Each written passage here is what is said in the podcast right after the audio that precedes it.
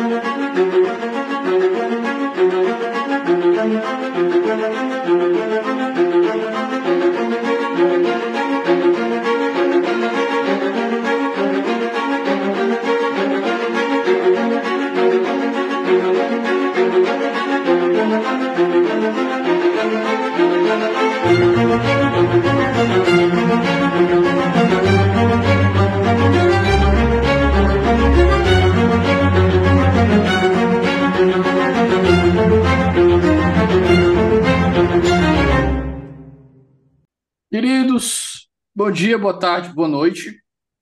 É, estou recebendo hoje um veterano aqui de 11, depois de. Acho que a primeira vez que o Jorge apareceu aqui foi em 2020. 2020, 20, eu acho. Foi 2020 Provável. que o Jorge apareceu aqui, já faz um, um bocadinho de tempo. E ele incursou aqui em novos, em novos aprendizados derivados da parte de vieses cognitivos e ele vem inaugurar uma, nossa, uma série aqui de três episódios que a gente vai fazer: um sobre aprendizado, como aprender melhor, um sobre como tomar notas, que vai ser com Horácio Neiva, e para fechar o terceiro, como escrever melhor com Antônio Gidi. Jorge, você poderia se apresentar para o nosso ouvinte, quem esqueceu de você, quem não conhece seu trabalho, por gentileza? Claro, Davi, obrigado. Né? É, mais uma vez aqui estando participando do podcast é, Os Onze Supremos, sempre uma, uma honra poder colaborar. Eu sou George Marmelstein, né? Sou é, juiz federal e professor também, né? Estou na parte acadêmica e mais recentemente tenho, né?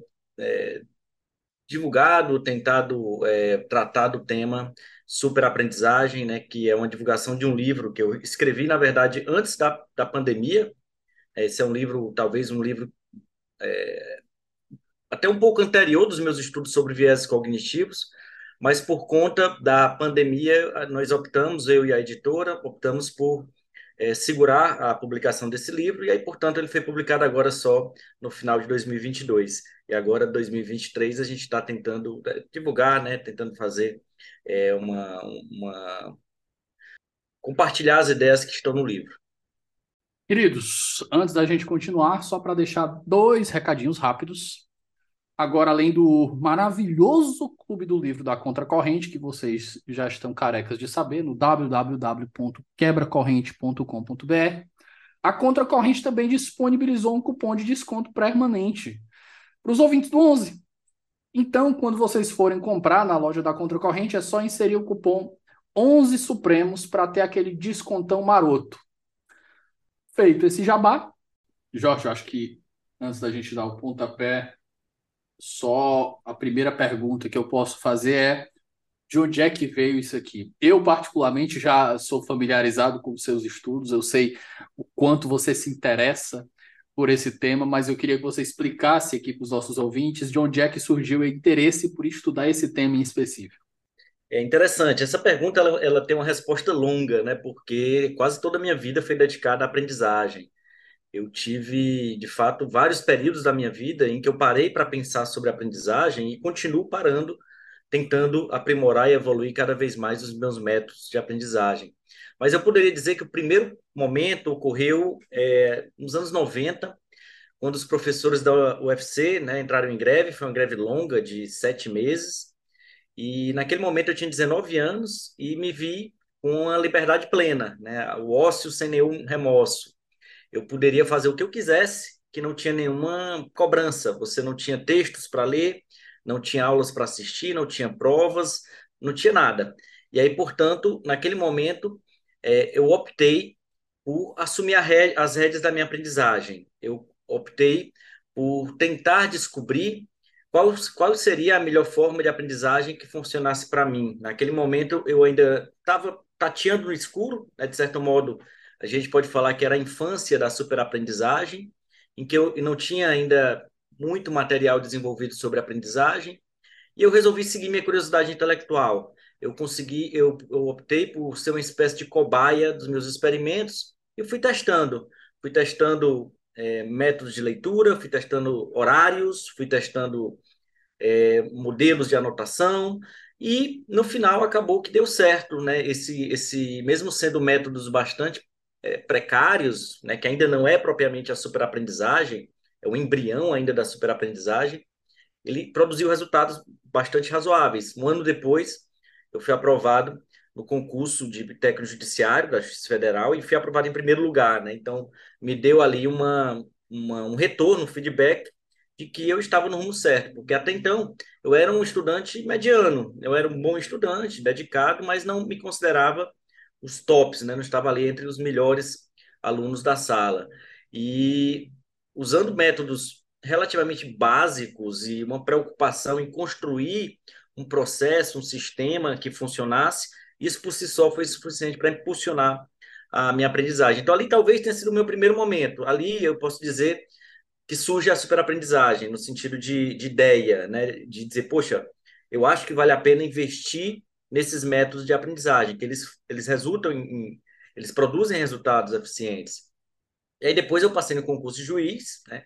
É, em 2001, né, com 23 anos de idade, e não parei né, de pensar em métodos, porque eu precisei, a partir daí, desenvolver ainda mais a, a, a minha aprendizagem, meu modelo de aprendizagem. Aqui eu, eu, eu vou pedir perdão já para estar tá falando demais a primeira pergunta, né? Já está sendo muito é, muito eloquente nessa primeira resposta, muito longa, mas é porque de fato ele, ele é, é o alicerce, né? E aí, portanto, acho importante falar um pouquinho sobre isso. Mas nós temos a crença de que a aprendizagem é dividida em dois momentos. Nós temos a faculdade, a escola, que são os momentos de aprender, estudar, e temos a parte profissional, que é a hora de trabalhar. Esta mentalidade ela está completamente equivocada e precisa ser superada. Né? O Harari ele diz que para permanecer no jogo, os seres humanos precisam é, ter um sistema de aprendizagem contínua e se reinventar constantemente. Quando eu passei no concurso de juiz, isso ficou muito claro para mim eu percebi que para ser juiz, para resolver um problema complexo, para resolver problemas novos que a toda hora surgem, você tem que ter bons métodos de, de aprendizagem, porque todo caso, de certo modo, exige uma nova aprendizagem. É, o juiz, né, ele lida como também um advogado, como também um promotor, um delegado, né, como qualquer profissão, ele, ele lida com, com incertezas, com inusitado, né, com desafios. E quanto mais complexos são esses desafios, mais você tem que ter uma curva de aprendizagem acelerada. É, por exemplo, eu vou lidar com um caso de demarcação de terras indígenas, um caso super complexo, que eu passei dois anos estudando esse tema. Eu precisei aprender antropologia, história, processo de demarcação, então, algo super complexo para poder conseguir solucionar esse problema. Mesma coisa no lead de direito tributário, no lead é, complexa de improbidade administrativa. Então, tudo exige aprendizagem. E aí, portanto, eu iniciei uma segunda etapa, né, uma fase de adolescência da, da superaprendizagem, onde eu procurei desenvolver esses métodos para aprimorar o meu trabalho profissional como juiz. Lá na frente, eu chego na fase final, quando eu entrei no doutorado em Coimbra, né, é, e precisei aprender, praticamente aprender do zero, filosofia, né, filosofia do direito, que era o tema que eu escolhi, é tentar fazer uma aproximação entre direito e filosofia moral e filosofia política. Isso, para mim, exigiu uma, um esforço de aprendizagem tremendo. É, muitos livros para ler, muito, muito, muitos conceitos novos para dominar, uma linguagem completamente diferente, é, e isso foi extenuante para mim. É, isso foi exigiu um amadurecimento do meu processo de leitura, um amadurecimento do meu processo de anotação, e resultou em 2015 na minha aprovação no doutorado em Direito em Coimbra. Então, nesse momento, eu acho que foi o meu ápice e foi onde surge a, a superaprendizagem. É, o livro em si, É, então, nesse momento, eu, eu, se for olhar uma, uma fotografia minha, né, na minha na sala dos capelos, defendendo a minha tese de doutorado, eu considero que esse seja o meu máximo, a minha máxima conquista intelectual. Foi quando eu defendi o meu doutorado em Coimbra, depois de cinco, seis anos extenuantes de estudo e aprendizagem em filosofia do direito. E depois que eu concluo, eu estou, de certo modo, destruído fisicamente. Eu dediquei muito tempo ao meu aprimoramento intelectual e à minha capacidade de produzir a tese, né? mas eu deixei de lado a saúde física, o esporte, é, qualidade de vida, alimentação, e por isso eu estava com praticamente morto. A minha idade biológica, segundo os médicos, era de 65 anos. Eu era é o burnout antes do burnout. O burnout antes do burnout. Eu tinha obesidade mórbida, pesava 105 quilos e fui diagnosticado com síndrome metabólica. Então, todas as taxas alteradas, tudo que você imaginar estava errado no meu organismo. E naquele momento, um nutricionista é, chegou para mim é, e o primeiro nutricionista que eu fui, inclusive, ele é bem, hoje em dia é bem famoso, o Daniel Coimbra, mas na época ele era mais desconhecido. E, e ele chegou para mim e falou o seguinte: é, Poxa, George, você é tão, tão dedicado aí na sua capacidade intelectual, você é tão focado na sua vida acadêmica, conquistou aí a, o cargo de juiz com 23 anos, né, passou no doutorado super difícil lá em Coimbra. E, e por que, que você não, não canaliza um pouquinho dessa energia, dessa disciplina, desse foco para a sua qualidade de vida, para a sua saúde física também?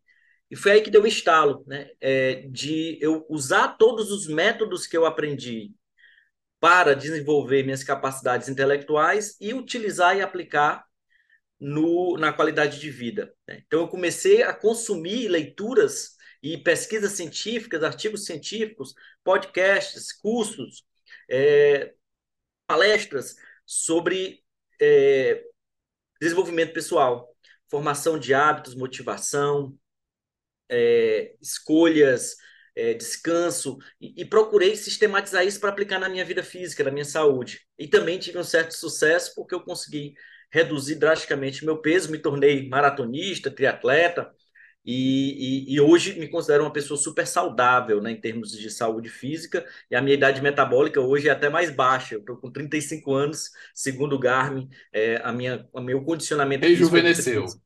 Eu rejuvenesci, Benjamin Button aí, quase, quase um Benjamin Button é, na vida real. Né? Eu saí de 65 para 35 anos por conta dessas mudanças, com as ferramentas de aprendizagem que eu utilizei para aplicar na minha saúde física. Até então, né, a superaprendizagem era um projeto egoísta, era um projeto individualista voltado para melhoria da minha vida, da minha vida intelectual, da minha vida é, física, da minha saúde.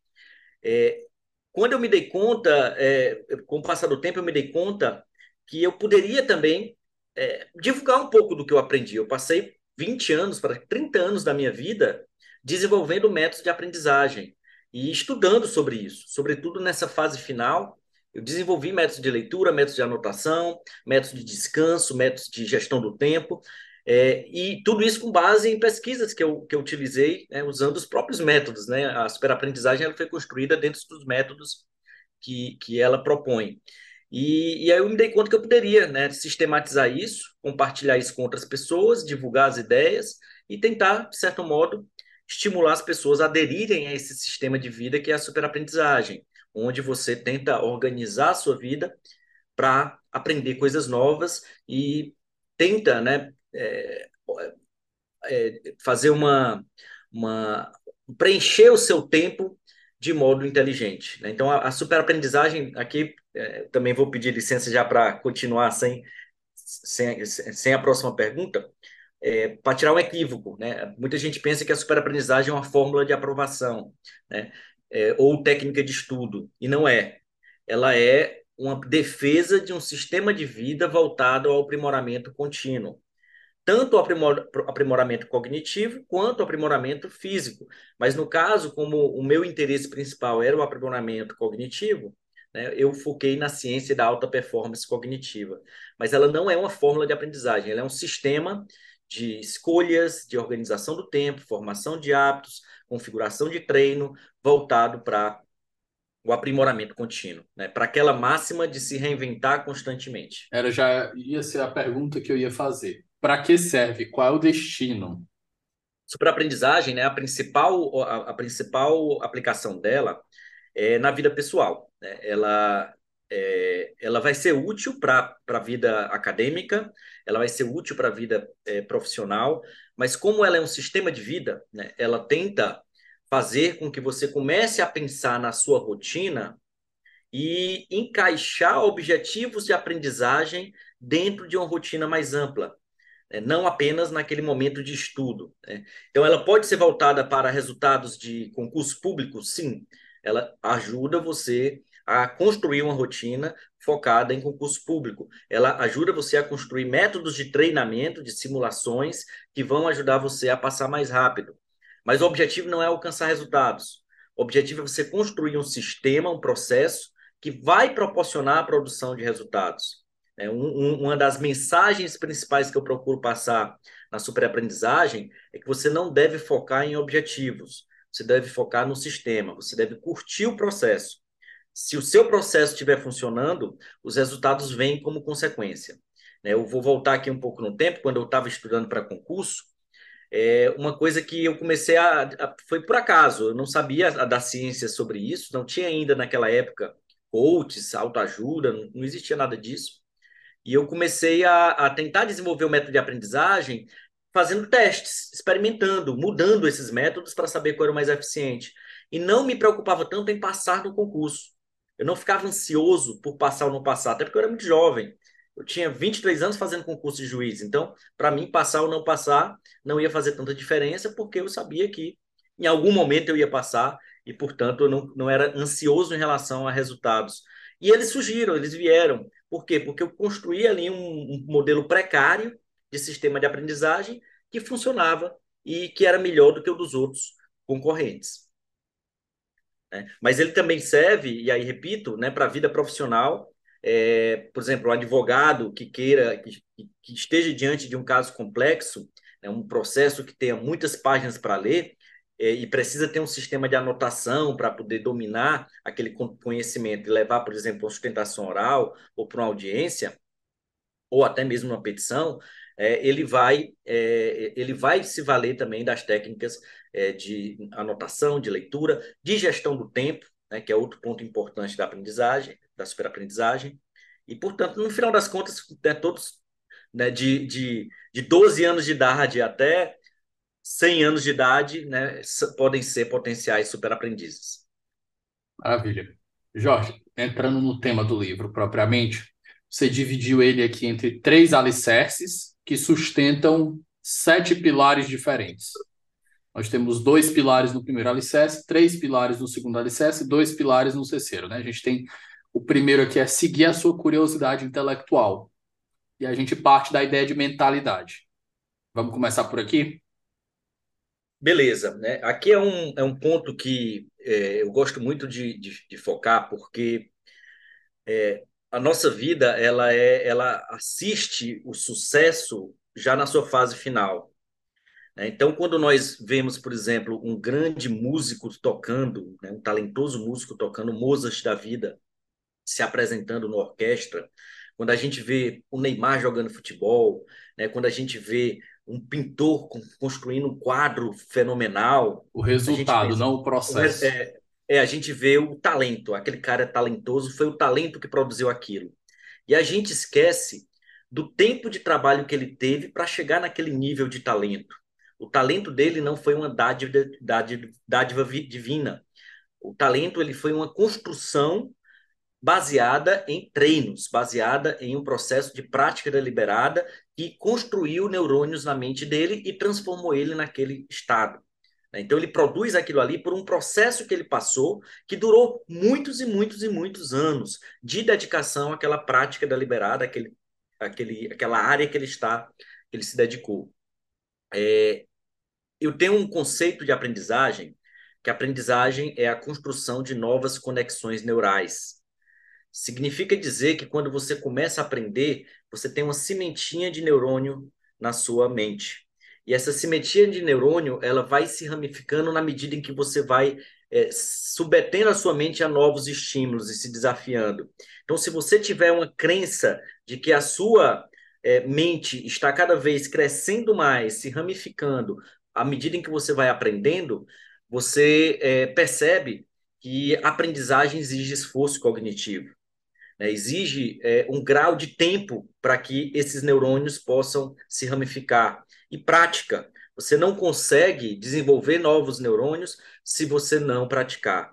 Se você olhar um, o cérebro, né, e hoje já é possível fazer isso, você pode olhar o cérebro de uma pessoa que começou a aprender a tocar violino e comparar com o cérebro dessa mesma pessoa daqui a dois anos, você vai perceber na área relacionada à prática do violino uma, uma, ativação muito mais intensa de novas conexões que foram criadas durante os dois anos que ele passou treinando. Então, ali não foi apenas uma evolução motora nas mãos, ali foi uma evolução no cérebro que ocorreu que a gente não vê, né? a gente não enxerga. É, mas se a gente olhar dentro, né, com um aparelho de, ultras, é, de ressonância magnética, nós vamos conseguir enxergar a criação de novos neurônios durante os dois anos que ele passou praticando. Né? E essa prática é que produziu a aprendizagem. E se ele continuar praticando, vai aumentar ainda mais a construção de novas conexões neurais. Né? Ali não foi um, um, um botão que ele apertou e que transferiu um conhecimento para a mente dele, uma habilidade para a mente dele. Ele desenvolveu aquela habilidade, aquele conhecimento, com muito tempo de prática deliberada. E, e, e, e esse processo né, de perceber que é possível aprender qualquer coisa se você dedicar do modo correto, com eficiência, usando os métodos mais é, que dão mais resultados. É, se, se você tiver consciência disso, você vai perceber que a motivação é a crença de que é possível evoluir se você praticar. É, isso é o conceito de motivação. A motivação é a prática, da, é, é você enxergar a evolução da sua aprendizagem durante a sua prática. É você olhar para trás e perceber: hoje eu sou uma pessoa melhor do que eu era ontem. É, existem, inclusive, modelos para você é, comparar o seu desempenho há um ano com o desempenho de hoje. Quando você compara isso, você percebe a sua aprendizagem. É, isso vale para qualquer coisa. Imagine, por exemplo, um, um lutador. Meu filho, é, meus filhos, meus dois filhos, eles lutam Muay Thai. E eu comecei, eu filmei alguns. É, hoje ele tem 18 anos, mas eu comecei a filmar há dois anos, quando eles começaram a treinar, e eram completamente desajeitados. Né? Você via eles lutando como amadores, como era natural de se esperar de quem está começando uma nova habilidade, uma nova prática, novo esporte.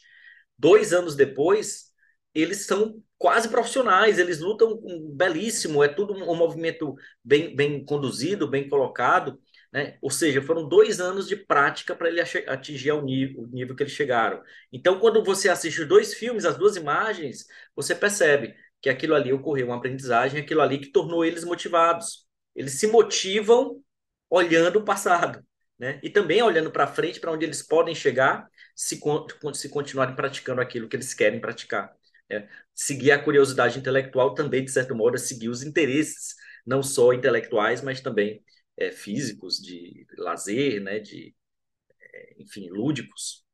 O segundo ponto, que é a motivação, isso aqui a gente, eu já vi muitas críticas que são feitas, que você não deve depender de motivação para fazer o que você tem que fazer, porque uma hora a motivação acaba, e aí é, o interessante é a disciplina. E eu, eu acho que se você trabalha isso dentro da, da do, do pilar, vamos entrar nesse, nesse segundo pilar agora do aprendizado? É, a, a, motivação é porque existem duas formas de motivação, né? A motivação extrínseca e a motivação intrínseca. A motivação extrínseca é aquela que a gente está acostumado a ouvir falar. É você estudar para passar no concurso, estudar para ter boas notas, estudar para ganhar dinheiro, né? produzir algo porque vai ter um resultado, é, esperar elogios pelo que você está fazendo. Isso é motivação extrínseca, porque são é, estímulos que vêm de fora que vão motivar a sua conduta. E pode ser, inclusive, negativos. O direito ele trabalha com motivações extrínsecas. O direito é um sistema de sanção. Se você descumprir a lei, você vai ser preso, você vai pagar uma multa. Né? Então, a multa e a sanção são motivações extrínsecas. Na aprendizagem, a motivação mais potente não é a extrínseca, é a motivação intrínseca, que é a compreensão de que aquilo que você está fazendo tem um propósito e que você deseja alcançar aquilo que você está fazendo. Então, é, a, a motivação intrínseca ela tem como pilares a autonomia, você assumir as rédeas da sua aprendizagem, você escolher o seu material de aprendizagem, você definir os seus horários de aprendizagem de acordo com o seu cronotipo. É, exige a questão da prática, da maestria, é aquela sensação de estar evoluindo. Quando você vê a sua evolução, né? quando você vê a plasticidade do seu cérebro construindo novas conexões neurais, é, por meio do resultado né, que você vai alcançando sem, sem muito esforço, porque você está dentro de um sistema de prática deliberada que funciona, é, você se motiva. E também quando você vê o propósito. É, o propósito significa dizer que você está fazendo algo porque você sabe que é bom em si mesmo. Ter novos conhecimentos, desenvolver novas habilidades, ajudar outras pessoas, são é, propósitos que vão alicerçar e, motiva, e gerar a motivação intrínseca. Eu, por exemplo, né, tudo que eu consumo em termos de leitura, de é, livros, filmes, documentários, não tudo, mas quase tudo que eu consumo, eu tenho é, ativado na minha mente o propósito de como é que eu posso usar isso na minha vida e como eu posso usar isso para ajudar os outros. Então, se eu estudo, se eu aprendo, se eu leio com o propósito de aplicar isso no contexto prático, é, por exemplo, produzir um conteúdo para a internet, que vai ajudar outras pessoas a alcançar um resultado, se eu faço isso, essa motivação é, é, é, é vai, vai, vai ser muito mais potente para me fazer é, aprender do que se eu tivesse motivado a fazer o mesmo trabalho para conseguir uma nota na faculdade ou para obter o elogio dos meus amigos ou dos meus pais. Então, a motivação intrínseca é essa compreensão, essa consciência de que aquilo que você está fazendo tem sentido. Né? Tem sentido, tem um propósito, e esse propósito é nobre, por isso que vale a pena fazer. Então, é, a, a, lógica toda é você criar um sistema de, auto, de autonomia em que aquilo que você faz tem é, uma, um sentido é, mais, mais profundo. Essa é a ideia de motivação intrínseca, basicamente. Espera só um momento que a gente volta já.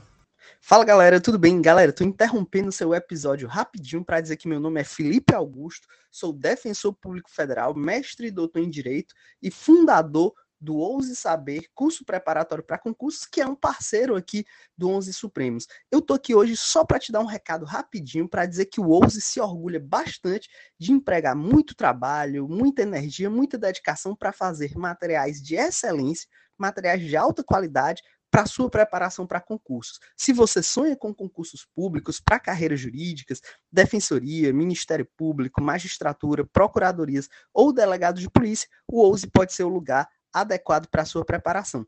Vem conhecer a gente no arroba Saber no Instagram e conheça os nossos cursos que já aprovaram mais de 5 mil pessoas. Jorge, no próximo pilar, você entra na ideia de preencher nossa vida com inteligência. E aqui eu acho que é quando as coisas começam a ficar cada vez mais concretas em termos de sugestões, de criação de um sistema que você sugere para o leitor. O próximo pilar, então, é a, são, no caso, as escolhas. E aqui a gente vai falar sobre nudge, sobre foco, e nudge aqui já apareceu pelo menos, acho que umas três ou quatro vezes diferentes. A primeira, eu acho que foi, foi lá no seu episódio 22, quando a gente falou dos vieses dos viéses cognitivos. Acho que apareceu de novo com Marden quando ele falou de quando ele falou de psicologia da democracia, mas enfim, por mais que não seja, por mais que não seja algo novo por aqui, eu acho que é interessante até a gente visitar novamente o conceito. É, eu desenvolvo na ideia, é uma ideia muito peculiar de nudge, que são nudges de aprendizagem. É, aí, o conceito de nudge, ele se aproveita da, da psicologia humana, né, da cognição humana, é, baseada numa ideia de que nós tendemos a seguir é, a lei do menor esforço. É, se nós temos duas opções, o nosso cérebro automaticamente ele vai ter uma preferência por aquilo que gera o um menor esforço cognitivo, o menor esforço físico. Tem até uma imagem que eu gosto muito, que são pessoas indo para uma academia de ginástica e você tem é, uma escada normal ao lado de uma escada rolante. E as pessoas indo para a academia vão para a escada rolante. Né? Ou seja, você vai fazer esforço na academia, mas na hora de caminhar, o seu cérebro lhe leva para o caminho que é menos esforçado, que é justamente subir uma escada rolante. Então não tem muito sentido a pessoa entrar numa academia subindo por uma escada rolante quando ele vai fazer esforço, portanto, deveria seguir a escada normal. O nudge, ele vai construir mecanismos para que a escada rolante seja a melhor solução. Né? Ele vai construir mecanismo para que facilite o acesso à melhor escolha. Nessa, nesse exemplo da escada rolante, por exemplo, você poderia construir a imagem de uma pista de corrida pela escada normal. Então, na hora de caminhar por ali, você vai ver uma pista de corrida na escada normal e o seu cérebro vai dizer, poxa, é legal subir por aqui. Isso seria um exemplo de nudge. É, no, no, na questão da aprendizagem, o nudge vai significar que você vai ter que organizar o seu ambiente de modo a facilitar a aprendizagem, gerar estímulos mentais e decisões, escolhas que vão levar a um processo de aprendizagem. Tem um exemplo muito famoso de nudge, que, é o exemplo das estantes. É, os dois grandes pensadores de nudges, né, que é o Richard Taylor e o Cass Sustin, eles no seu livro Nudge, eles começam falando do experimento de organização de alimentos em uma prateleira.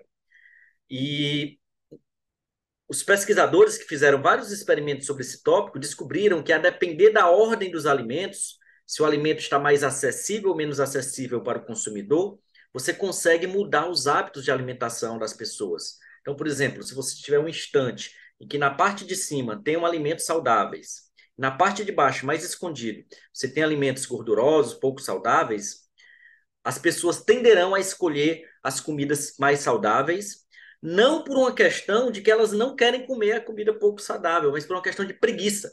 Né? A preguiça vai fazer com que elas optem pelo, pelo que é mais fácil naquele momento.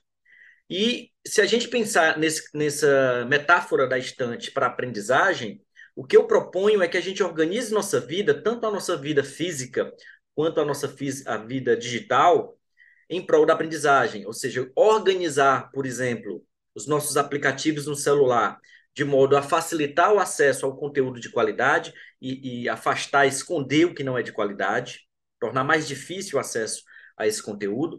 É, organizar a nossa vida, por exemplo, é, em casa, para facilitar o acesso aos livros. Né? Eu gosto de ter livros em toda parte. Né? Se você olhar para minha né, para minha casa, vai ter livros no quarto, vai ter livros no banheiro, vai ter livros na sala, porque são formas de estimular minha mente a dizer, poxa, livros são importantes, livros geram aprendizagem. Organizar, por exemplo, a sua playlist é, no Spotify, de modo a iniciar um podcast de qualidade automaticamente. Né?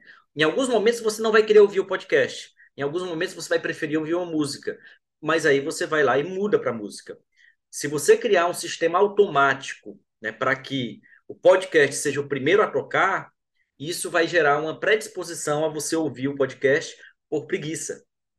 E se você tiver no sistema de aprendizagem, ouvir o podcast é melhor em muitas situações do que ouvir uma música. Não que eu não escute música, eu escuto talvez hoje em dia muito mais músicas do que podcast. Porém, é, o, meu, o meu sistema de, de é, Spotify tende, ter, tende a ter muitos podcasts já pré-selecionados, né, tende a ter muitos episódios na fila, tende a ter. Ou seja, eu preparo isso para não precisar pensar. Né? Já é uma escolha que é pré-configurada, e aí, nesse caso, o próprio algoritmo vai trabalhar para me fornecer material de qualidade. Quando eu abro o meu YouTube, ele já foi pré-configurado para assistir vídeos que tenham conteúdo cognitivo, dentro da minha área de interesse de aprendizagem. Então, quando eu abro o YouTube, ele já me fornece é, escolhas automáticas que visuais, inclusive, né, porque eles estão acessíveis, estão na primeira página, que são vídeos que eu acho que vão que são bons. E quem fez a escolha foi o algoritmo. Para chegar nesse nível, eu precisei é, ter um trabalho de organização do meu YouTube para que ele saiba que eu quero receber aquele conteúdo. Ah, mas no eu, caso, quero o trabalho assistir... de organização foi consumir, consumir, consumir para mostrar para ele. Não necessariamente curtir, consumir, ah. seguir, né? É, interagir, né? São, são, são, são sinais que você manda por algoritmo para que o algoritmo saiba que você tem interesse naquele conteúdo. E ao mesmo tempo, por exemplo, você vê um conteúdo que você sabe que é de distração, mesmo que você goste, mesmo que você ria, mesmo que você ache fantástico, não curtir né? Não curtir. Eu assisto vídeos de distração, só que raramente eles aparecem no meu feed. Né? porque eu não curto e porque também geralmente quando eu vou é, quando eu estou no momento de distração eu quero assistir um vídeo de, de ursinhos dançando né de gatinhos. Quando eu quero é, ver essa distração eu geralmente coloco no modo anônimo né para não poluir o meu feed né. Então são são estratégias que na verdade são nudges você está criando um ambiente uma arquitetura de escolhas de modo a facilitar o acesso ao conteúdo de qualidade e a dificultar o acesso ao conteúdo que não é intelectualmente saudável. Essa é a lógica do nudge de aprendizagem. Jorge, em seguida você fala ainda sobre a atenção e o foco e a necessidade de ter lazer intelectual, ainda dentro desse mesmo pilar das escolhas. Vamos trabalhar isso, esses dois pontos que eu acho que eles são bastante importantes, principalmente nessa época que a gente tem tanta distração na nossa vida, né? É, assim, você, de certa forma, você até tratou da atenção e do foco nessa parte do nudge, mas eu acho que a gente pode tratar dele de maneira autônoma. Bacana, isso é muito importante, porque hoje 80% das nossas escolhas não somos nós que, que, do, que fazemos, né? São os algoritmos que sugerem para que a gente consuma. Então, por exemplo, o tempo que a gente passa no Instagram, aquilo que a gente está assistindo são baseados em experiências passadas que nós tivemos no Instagram, mas que o algoritmo vai construir né, uma, uma proposta baseada nessa nossa experiência passada, nos rastros digitais que a gente deixou, e ele vai fornecer para o futuro algo que ele acha que a gente vai gostar né, também. Isso significa dizer que nós estamos é, capturados ou estamos nas mãos de uma indústria de produção de conteúdo super eficiente, que é a indústria da atenção, que tem um poder tremendo sobre a nossa mente, nosso tempo, nossa atenção. É, hoje, as mentes mais privilegiadas do planeta, os psicólogos, os designers, os cientistas da computação, eles estão recebendo fortunas de dinheiro para conseguir capturar a nossa atenção. Como é que eles fazem isso? Criando é, nudges de distração. Por exemplo, é, notificações no, no, do WhatsApp, notificações do celular. Toda vez que uma notificação do seu celular faz um blip, faz um barulho, ou aparece na sua tela, aquilo ali gera atenção. Você vai olhar para o seu celular, né, vai gerar dopamina, você vai ficar curioso e vai olhar a mensagem. Isso Neste momento consumiu... eu estou abrindo meu celular para desativar as notificações dos aplicativos. Mas continue, Exatamente. por favor. Essa é uma das dicas mais básicas para você retomar o controle da sua atenção desativar notificação. Sonora mas, é, e, e, visual, né? principalmente a sonora, mas a visual também. É, o ideal é você no, é, é, é, aprender a usar o celular sem notificação. Seria um exemplo. Outro exemplo que a indústria da atenção faz né, para é, roubar sua atenção. O sistema de feed infinito, né, de rolagem infinita da tela. Se você começar a usar hoje o, o Instagram, o, o, TikTok eu não uso, mas eu acho que é a mesma lógica. Se você usar o Instagram e começar a ver foto, não vai terminar nunca. Você e vai antes passar... do Instagram ele tinha um negócio que ele dizia, né? Pronto, você já viu tudo de hoje. Exato. Ele tinha, acabou não com tem isso mais. Criou, e criou, exatamente, criou o feed infinito, baseado aí na, na, em um pensador, em um designer, que disse: ah, vamos colocar um feed infinito para conseguir fazer com que os usuários passem mais tempo no Instagram. Então, é uma técnica deliberada utilizada pela indústria para capturar sua atenção e consegue, né? consegue de modo muito eficiente. Outro exemplo, né? um exemplo muito utilizado nos streamings, Netflix, YouTube, é, todos os canais Prime, todos eles usam uma técnica de captura da atenção que é a rolagem, é, é, é a mudança automática de filme ou de episódio. Então, você começa a assistir uma série, Assim que acaba, já começa uns 5 segundos, são super rápidos, na verdade, se você olhar bem. Aqueles 5 segundos é mentira, né, são 2, 3 segundos, que já vai começar o próximo episódio. A sua mente é preguiçosa. Para você parar de assistir, você tem que apertar o botão. Então, se automaticamente vai começar um outro episódio, a tendência é que a sua mente siga o modo padrão e, por default, né, por padrão, você passe para o próximo. Isso é uma estratégia da indústria da atenção. Então, uma técnica que você tem para controlar sua atenção novamente, pelo menos se você estiver interessado em ter retomar o controle da sua atenção, é você mudar a configuração dos streams para não ter né, a mudança automática de episódio. É, eu recomendo que se você estiver maratonando, né, uma série, alguma coisa do tipo no fim de semana, desabilite, né, porque de fato dá um trabalhinho, né, você toda hora tá é, iniciando um novo episódio. Mas se você estiver querendo, por exemplo, uma noite, ah, eu quero assistir trabalho, um episódio. O trabalho de pegar o controle e apertar o botão. Eu, eu lembro que o, o Marden me, me, deu um, me deu uma dica de um nudge parecido. Eu disse que quando precisava ler mais, ele tirava a televisão da tomada e aí, quando ele chegava, a primeira coisa que ele ia fazer, ele deitava na cama e deixava o livro na cabeceira. Para ele assistir televisão, ele precisaria o quê? Levantar, colocar a televisão na tomada para fazer o esforço. Ou então ele só pegava o livro. É uma, uma, uma dica que o pessoal dá também, mas essa é um pouco radical. Eu, eu tentei usar, mas é, perdendo tempo. É você apagar as redes sociais do celular de modo que toda vez que você quiser ver uma rede social, você tem que instalar de novo, entrar de novo para ver a rede social. É, e aí, eu acho que para quem está em situação de aprendizagem, né, esse tipo de minimalismo digital é interessante. É, mas, mas dá trabalho, né? E aí, portanto, eu não faço isso. Mas, mas eu escondo, né? Eu não coloco rede social na minha, no meu campo de visão. Se eu quiser entrar no Instagram, eu tenho que escrever Instagram, aparece, e aí eu, eu clico no botão. É um pouquinho mais rápido. Né? Alguns chegam no radical de apagar é, do celular.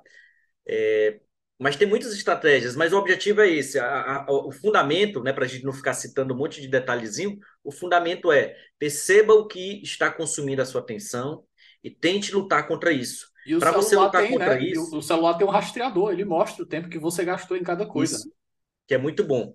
É muito bom. Inclusive, você poderia limitar, né? Tem, tem um limitador que você pode colocar que ele acaba sendo um pouco perverso, porque depois que você passa do limite, você quer continuar usando e fica aquela dor na consciência, né? De que você continua usando. É, eu parei de usar na pandemia, porque de fato né, você tinha outras coisas para pensar, mas eu usei por muito tempo ah, o limite de duas, duas horas e meia por dia, e aí, portanto, é, depois que passava disso, eu não usava mais. Hoje, como eu não estou em nenhum projeto de aprendizagem, eu não coloco isso, mas é possível que, né, por exemplo, é uma coisa que eu faço, né, quando eu estou escrevendo, é que durante meu processo de escrita, meu celular fica em outra sala. Né? Eu deixo ele longe do meu campo de visão, longe do meu acesso. Algumas pessoas colocam em gaveta trancada. É, é, um, é um nudge, é, é uma espécie de, de, de proteção, né, de nudge. Mas eu quero, eu quero ressaltar essa ideia de que, para retomar o controle da sua atenção, né, do seu tempo e da sua atenção, você tem que identificar o que consome sua atenção e saber que para você lutar contra isso, você tem que mudar as configurações que vêm de fábrica.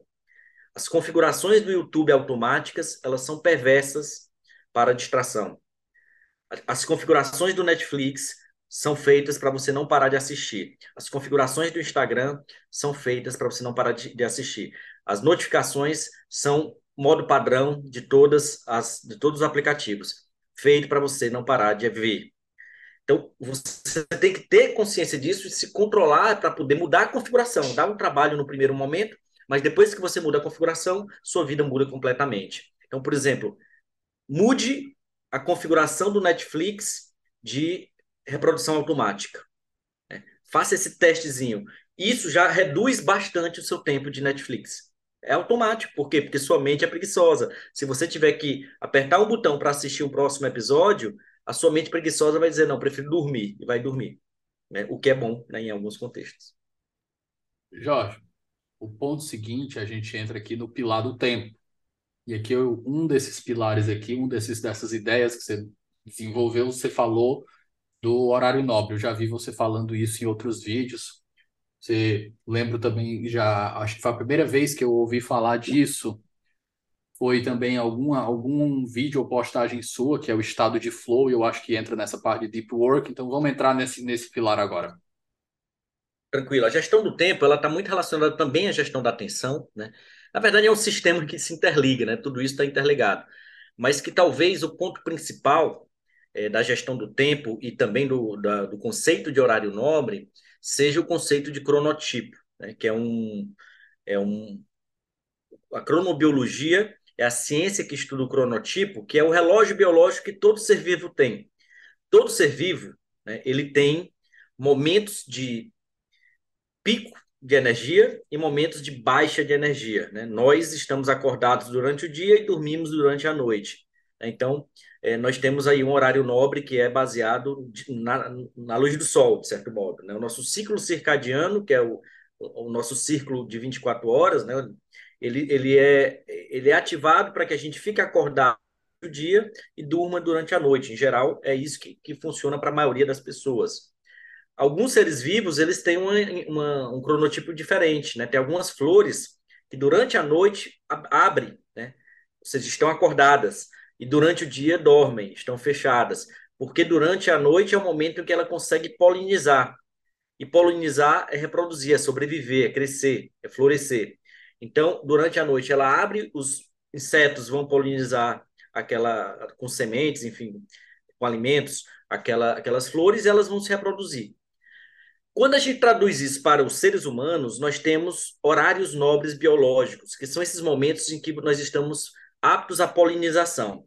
Só que nós não somos flores, nós não polinizamos né, sementes, enfim, eu não sei qual é a expressão técnica da, da, da flor, né, os bastonetes, enfim, aquela ideia de, de, de biologia. Mas nós temos neurônios.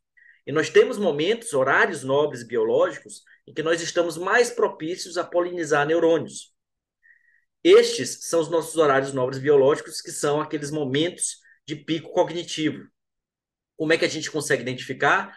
Dá para identificar fazendo análise de sangue, dá para identificar olhando o cérebro, dá para fazer medição de batimento cardíaco, porque tudo isso é, é, indica se você está ou não está no seu horário nobre. É, a sua temperatura corporal ela muda de um momento para outro. De dia você tem uma temperatura, de noite tem outra. E, e, na medida em que você consegue identificar alguns fatores, você consegue identificar qual é o seu horário nobre. Só que você não precisa ir para o médico para saber isso é, eu prefiro optar por um, um, um método de, de definição baseada numa percepção subjetiva. Todos nós temos alguns momentos em que nós estamos propícios a produzir melhor e nós sabemos isso, nós reconhecemos isso. Né? Por exemplo, após muito tempo de análise, eu percebi, né, de, de autopercepção, eu percebi que os meus horários nobres biológicos ocorrem pela manhã. É, horário nobre biológico, ele costuma ter duração de duas a quatro horas. Né? De duas a quatro horas. Então, durante um dia, durante 24 horas, você só tem, no máximo, quatro horas de horário nobre biológico. No meu caso, são três horas pela manhã e um no início da tarde. Né? Especialmente quando eu descanso um pouquinho depois do almoço e retomo o dia é, com um pequeno pico cognitivo que depois vai reduzindo. E eu procuro é, usar esse horário nobre para as minhas tarefas nobres, que são aquelas tarefas que exigem alto esforço cognitivo. O horário nobre ele é um, é um horário em que você está no seu máximo. Né? É como se você tivesse uma capacidade máxima de produção. Então, não adianta, por exemplo, você usar o horário nobre para fazer trabalho é, de, de, pouca relevância.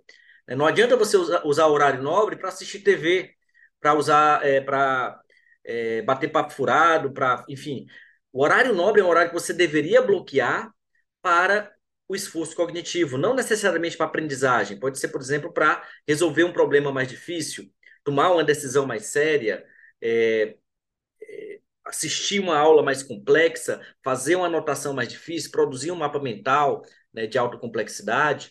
É, então, o horário nobre, se você identifica qual é o seu horário nobre e bloqueia para o seu pico cognitivo e vai dizer, olha, neste momento, não me interrompam, eu não quero distração, eu quero entrar no meu trabalho focado.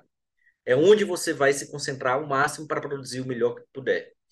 E aí entra o conceito de deep work, que é o trabalho focado, o trabalho profundo. É, se você for capaz de, neste horário nobre, é, entrar em estado de flow, o que é, que é o flow? É um estado mental em que sua mente entra quase num transe. É quando você está jogando videogame e está tão empolgado com o videogame, você costuma fazer isso. É, você fica, poxa, não vê nem o tempo, tempo passar. passar.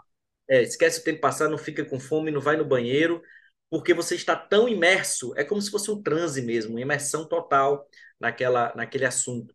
E você consegue é, entrar isso em esportes, em música, em pintura, na escrita, na leitura, flow é uma atividade que, se você tiver engajado e conseguir fazer, se empenhar naquela atividade sem distração, você consegue entrar em flow. E se você conseguir entrar nesse estado mental, você vai estar no seu máximo é, pico cognitivo, porque o seu consciente e o seu inconsciente vão estar trabalhando na mesma direção para favorecer a realização daquela tarefa. É o momento em que os seus neurônios estão florescendo ao máximo.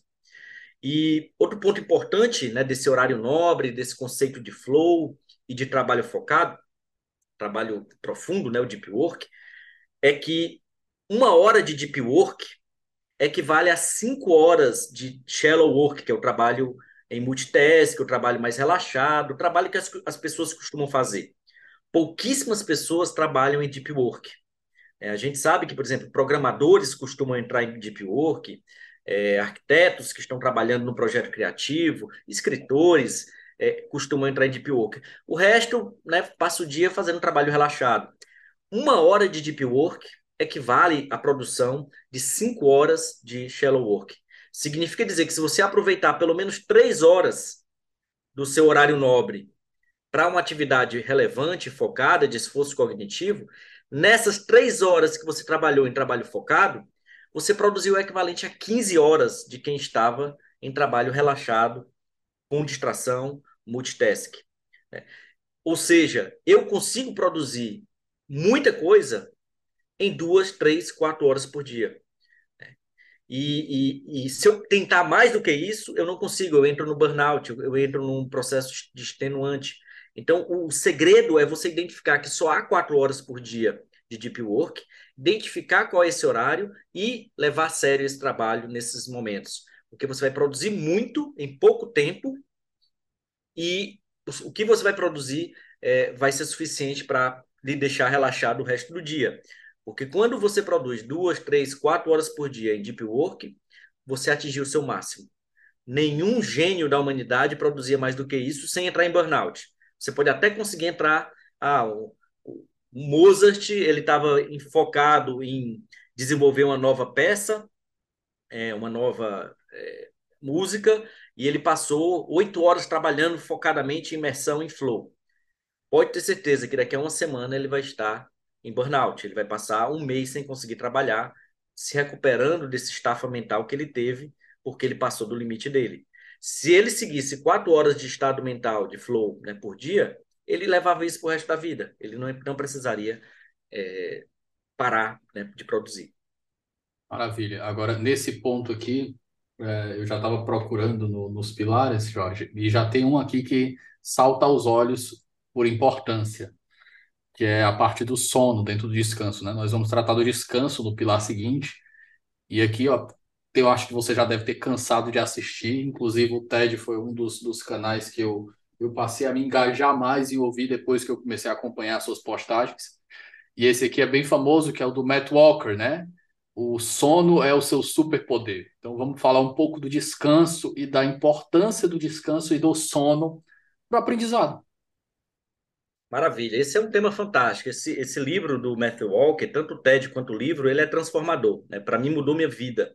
Eu passei a olhar para o sono e valorizar o sono muito mais depois que eu é, li este livro. E não só o sono enquanto recuperação de energia, enquanto descanso, mas o, o sono enquanto processo de aprendizagem. É, há, uma, há um mito né, de que durante o sono você está é, completamente é, parado, inclusive mentalmente, a sua mente não está funcionando. Mas se você olhar gráficos de monitoramento do cérebro acordado e dormindo, o cérebro durante a noite está trabalhando muito mais do que durante o dia. Durante a noite você descansa porque a sua energia ela é canalizada para o cérebro e não para o corpo. Você não precisa de energia para o corpo. Então, no sono REM, né, que é o sono mais profundo, você não movimenta os braços, você é, relaxa, né? O seu cérebro não se, seu corpo não se movimenta. E o cérebro está funcionando. É, e o que é que o cérebro está fazendo durante o sono? Né? Durante o sono, é, há um processo de como se fosse uma fábrica. Né? Primeiro, você passou o dia recebendo estímulos, você passou, passou o dia recebendo inputs, informações, sons, conhecimento, é, imagens, tudo isso você recebeu durante o dia. É tanta informação que, se isso entrar na sua cabeça, vai poluir a sua mente. Sua mente vai ficar tão entupida de informação que você não vai conseguir produzir a contento. Então, o que é que o cérebro faz durante o sono? ele vai, em primeiro lugar, é, fazer uma análise dessas informações e vai fazer uma filtragem. Vai jogar no lixo, vai limpar aquilo que ele considera como irrelevante, inútil, e vai tentar utilizar e consolidar aquilo que ele entende como relevante. Então, isso, e curiosamente, você consegue ver o cérebro fazendo isso. É um líquido que entra no cérebro durante a noite né, e vai limpando e vai tirando determinadas impurezas é, que não necessariamente são novas informações, né, são compostos químicos, mas significa dizer que o cérebro está sendo depurado, está sendo limpado, está sendo filtrado. E aí, a parte da informação que não vai para o lixo, aquela parte que vai ser consolidada na memória, ela passa por um processo de processamento. É, e esse, processamento ele implica consolidar a informação na memória. Então, aquilo que você recebeu durante o dia vai ser consolidado na memória. E essa informação que vai ser consolidada, consolidada na memória vai tentar se associar com outras ideias que já estão pré-existentes. E durante a noite você consegue fazer processos de, de criação, né, de construção de ideias. Quantas músicas, quantas é, descobertas científicas, quantos problemas não foram resolvidos em uma noite de sono. Por quê? Porque aquela informação que você, você recebeu de dia passou a, a ser processada junto com as informações que você já possui, em um método difuso e associativo. E aquilo ali vai produzir, vai criar algo novo. É, tem um exemplo que eu gosto muito, que é o exemplo do, é, Mike, do Phelps, Michael Phelps, né, o maior medalhista olímpico, nadador norte-americano, que ele tinha uma técnica de desenvolvimento, é, de treino, que era toda alicerçada no sono. Ele dormia 12 horas por dia. Ele dormia 10 horas durante a noite e duas horas nos intervalos de treino. Então, eu estava vendo que o Cristiano Ronaldo também tinha um coach de sono, que ele dormia intervalado, não sei como é que funcionava. É, são sonegas após treino, né? Justamente para que esse processo de consolidação da memória e também de restauração de energia possa funcionar. É, mas o caso, no caso do Phelps, ele usava o sono tanto para restaurar o seu corpo, para se preparar para a nova etapa de treino, como também para desenvolver o seu treino. Como é que ele fazia? toda vez antes de dormir, ele mentalizava a natação. Ele mentalizava uma prova, mentalizava um movimento, mentalizava uma competição e dormia. E esse processo de mentalização, ou seja, de esforço deliberado para que, a, que a mente processe antes de dormir aquela informação, vai passar por esse, processo, por esse processamento da memória que a gente viu. Então, o seu cérebro vai começar a simular aquilo que ele pensou de modo virtual na sua mente enquanto ele sonha. Ele provavelmente vai sonhar nadando. Enquanto ele está sonhando nadando, ele pode até não estar desenvolvendo o seu físico, porque o seu físico está parado, mas ele está construindo novas conexões neurais. Então a sua mente está muito mais preparada para aprender e para se desenvolver e para melhorar a performance e o desempenho do que se ele não tivesse feito esse exercício deliberado de forçar a sua mente a sonhar com a natação. Né? E, e, e, hoje existem estudos que demonstram que você pode fazer isso. Né? Quando você recebe uma informação, conhecimento ou uma nova habilidade e dorme logo em seguida e consegue sonhar com essa habilidade e conhecimento que você acabou de, de produzir, né? de, de, receber, é, a, sua, a sua aprendizagem é 10 vezes mais rápida.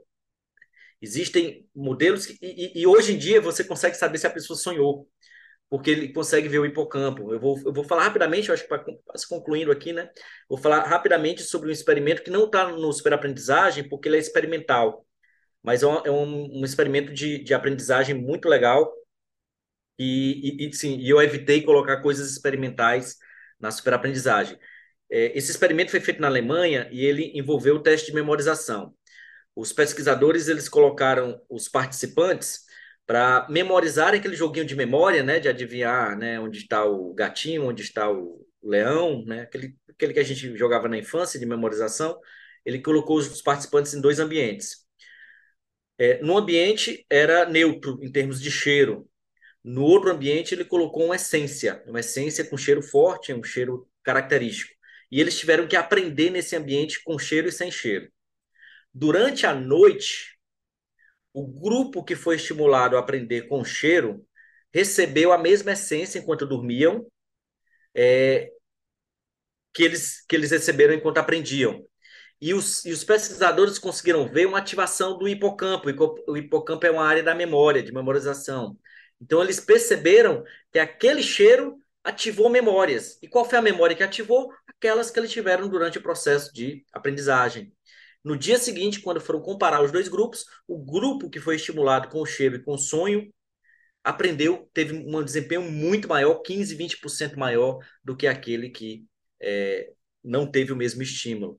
Ou seja, de algum modo, a pessoa que foi estimulada a sonhar, e esse é o segredo, né, isso eu coloco no livro, a pessoa que é estimulada a sonhar com o tema de aprendizagem, com objeto de aprendizagem, aprende muito mais rápido. Se você consegue sonhar com seu material de estudo, de aprendizagem, é um sinal de que você está empolgado, entusiasmado e que aquela aprendizagem vai fazer sentido. O seu cérebro entendeu aquilo ali como relevante.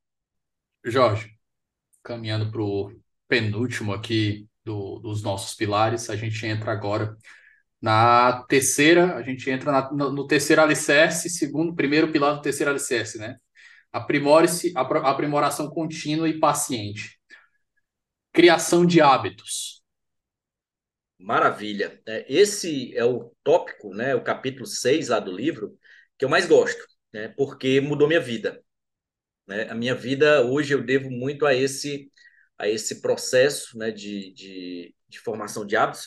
Os primeiros livros de desenvolvimento é, pessoal que eu estudei, é, que eu aprendi, né, que eu devorei, foram livros de formação de hábitos. Né? Primeiro, o do Charles Duhigg, Poder do Hábito, acho que é um, talvez um dos livros de autoajuda, né, desenvolvimento pessoal mais vendidos né, no Brasil. É um livro que tem muito alicerce científico, né, muitos experimentos científicos. E logo depois eu li o é, Atomic Habits, né, que na verdade já foi traduzido, na época não tinha, hoje é o Hábito Atômicos, do, do Charles Clear, James Clear, né, James Clear. E esse livro, esses dois livros, né, compõem a, a base é, da pesquisa que eu fiz para desenvolver o capítulo 6 sobre formação de hábitos. E eu li esses livros para aplicar na minha vida, naquela, naquele momento em que eu tinha voltado do doutorado de Coimbra, com a saúde alterada, e eu comecei a ver a lógica daquilo ali e falei, poxa, se a ciência tiver certo, é fácil criar hábitos e destruir hábitos é, ruins, né? Criar hábitos saudáveis e destruir hábitos ruins. Então, o que é que eu fiz? Eu comecei a testar o modelo de criação e formação de hábitos de modo deliberado. O que é que esse modelo diz? Esse modelo diz que o processo de formação de hábitos ele ocorre em três etapas. Há um primeiro momento, lembre-se, hábitos também é aprendizagem, também é construção de novas conexões neurais. Há um primeiro momento em que a, a, a, o novo hábito que você está querendo desenvolver, ele vai ser, vai exigir muito esforço cognitivo, né? vai exigir disciplina, vai exigir força de vontade, vai ser ruim. Há um momento desagradável de formação de hábitos. Há um momento de costume, em que você passa a sentir facilidade em repetir aquele hábito, e há um momento de dependência, aquele hábito se torna uma parte de você. E aí, poxa, isso parece relativamente fácil, tirando a primeira parte, né, que é uma parte mais difícil, mas se você tem consciência de que essa parte passa e que vai chegar um momento que vai se tornar fácil, você consegue evoluir. Então, por exemplo, você falou o exemplo da, da corrida. Eu, eu caminhava, Aliás, eu era, eu era sedentário, eu era ocioso, não, corri, não fazia nada. É, e resolvi caminhar, resolvi começar esporte e me movimentar, né? Sair do sofá para me movimentar. Eu sabia que eu não podia começar correndo uma maratona. Eu tinha 105 quilos, obesidade mórbida e nenhum tipo de capacidade de, de desempenho né, esportivo. E aí eu optei por começar a caminhar, caminhadas leves, um quilômetro, dois quilômetros, 10, 15 minutos, né? E fui aprimorando, fui aumentando. É, depois comecei a correr 3, 4, 5 quilômetros, até que percebi que eu estava gostando, né? Ou seja, aquele, os primeiros momentos em que eu saía do sofá para caminhar 5 minutos eram muito difíceis, muito difíceis mesmo. Então tive que saber que ali era um momento temporário de disciplina e que ia passar. E aí depois de um, dois, três meses, é, eu comecei a conseguir me acostumar a essa rotina e aí comecei a correr 3, 4, 5, 10 quilômetros. Né? Até que depois fui aprimorando né? E, e, desenvolvi mais. Hoje, a corrida faz parte da minha essência. Hoje, eu não consigo passar uma semana sem correr duas, três vezes por semana. Hoje de manhã eu acordei para correr, estava chovendo, fiquei desesperado, fui para a academia para conseguir correr pelo menos 10, 15 minutos, porque é, correr na academia de fato exige um esforço muito maior do que correr na beira-mar, né? A beira-mar é mais gostoso, mais prazeroso. É, e aí eu comecei a aplicar isso também em vários hábitos. Eu, eu na verdade, eu, eu, me tornei um, um, criador de hábitos. Eu gosto de criar hábitos. Eu gosto de ter esse controle. Né? É, e uma das técnicas de criação de hábitos que eu passei a adotar para criar novos hábitos é, estratégias do, dos 20 segundos. Né? O Fogg, né, um pesquisador de Stanford, ele tem uma técnica dos 20 segundos. Ele diz: nesse processo inicial de formação de hábitos, que é o mais difícil, seu objetivo não pode ser maior do que 20 segundos. Então, você quer começar a frequentar a academia? Seu objetivo é ir para a academia e passar 20 segundos na academia. É claro que você vai passar mais tempo, mas o seu objetivo é passar 20 segundos. Porque, poxa, 20 segundos é fácil. Então, quando você consegue é, se acostumar aos 20 segundos, para chegar em um minuto, dois minutos, três, cinco, dez, uma hora, fica mais fácil. Eu aprendi isso com natação. Né? Eu, eu fazia corrida, resolvi entrar no triatlo, é, comecei a pedalar e aí fui aprender a nadar, né? fui começar a nadar. E não tinha nenhuma rotina de natação. Meu objetivo era vestir a roupa de banho e entrar na piscina. E não era fácil, porque a piscina era gelada, eu treinava de noite. E comecei a fazer isso. 10 minutos, comecei a fazer 10 minutos, 15 minutos, fui me acostumando, fui tomando gosto. Hoje a natação é o esporte que eu mais gosto, que eu mais pratico. Né? Então, e, e nado uma hora, nado uma hora e meia, né? com certa tranquilidade. Então, é um processo que você vai aprendendo a partir dessa ciência, dessa lógica, de que vai começar difícil, você vai sofrer, você tem que ter paciência até se tornar rotina, até se tornar automatizado, até se tornar um hábito. E uma vez que se torna hábito, que você consegue é, passar dessa fase, ele vai se tornar é, dependente. Você vai se tornar, você vai ter crise de abstinência se você não praticar esse hábito. É, e é portanto você pode usar isso para qualquer coisa. Tem uma, uma dica para quem nunca nunca pensou em formação de hábitos. Né? Uma dica que eu dou é a da garrafinha, né? a garrafinha de água.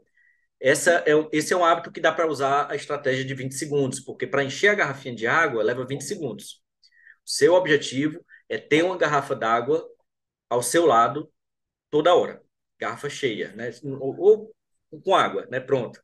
É, é, esse é um hábito mais fácil do mundo de eu, criar. Eu, eu, esse daí, Jorge, inclusive, eu tinha uma de 600. Só que aí eu fiz os cálculos, eu estava tendo que levantar seis vezes para encher ela seis vezes. Então eu comprei uma de um litro de um litro. Eu só preciso de é três.